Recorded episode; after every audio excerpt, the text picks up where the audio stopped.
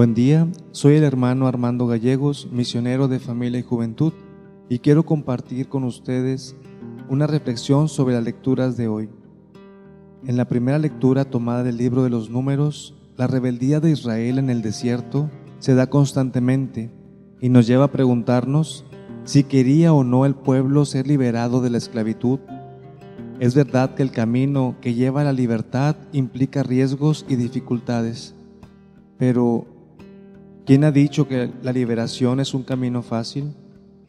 Como el pueblo de Israel en el desierto, queremos la libertad y la salvación, pero no estamos dispuestos a pagar ningún precio por ella. La queremos ya y sin esfuerzo.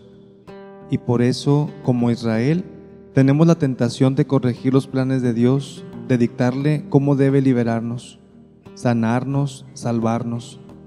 Pero apartarse de los designios de Dios tiene consecuencias. No porque Dios nos castigue.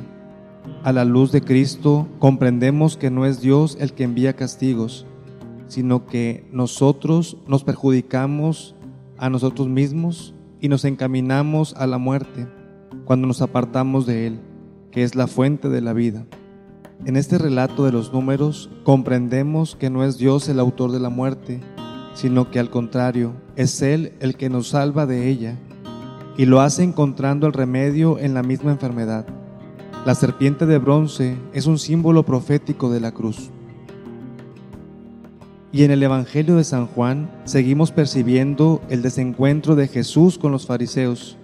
Son dos visiones contrapuestas de entender el destino de Jesús y el mensaje de Dios. No podemos acercarnos a la salvación de Dios desde una visión mundana y terrena de la vida.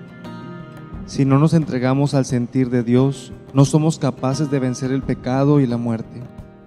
Por eso Jesús les dice, si no crees que yo soy, morirás por vuestros pecados.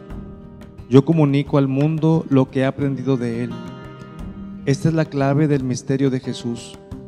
Toda su vida está en función de la voluntad del Padre, hasta su final, cuando se ha levantado en la cruz.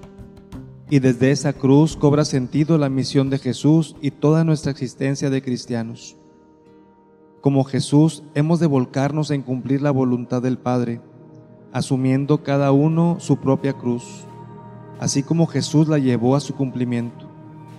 La cruz es signo del amor de Dios al hombre, que al entregar a su Hijo en la cruz es fuente de vida y liberación total de nuestros pecados.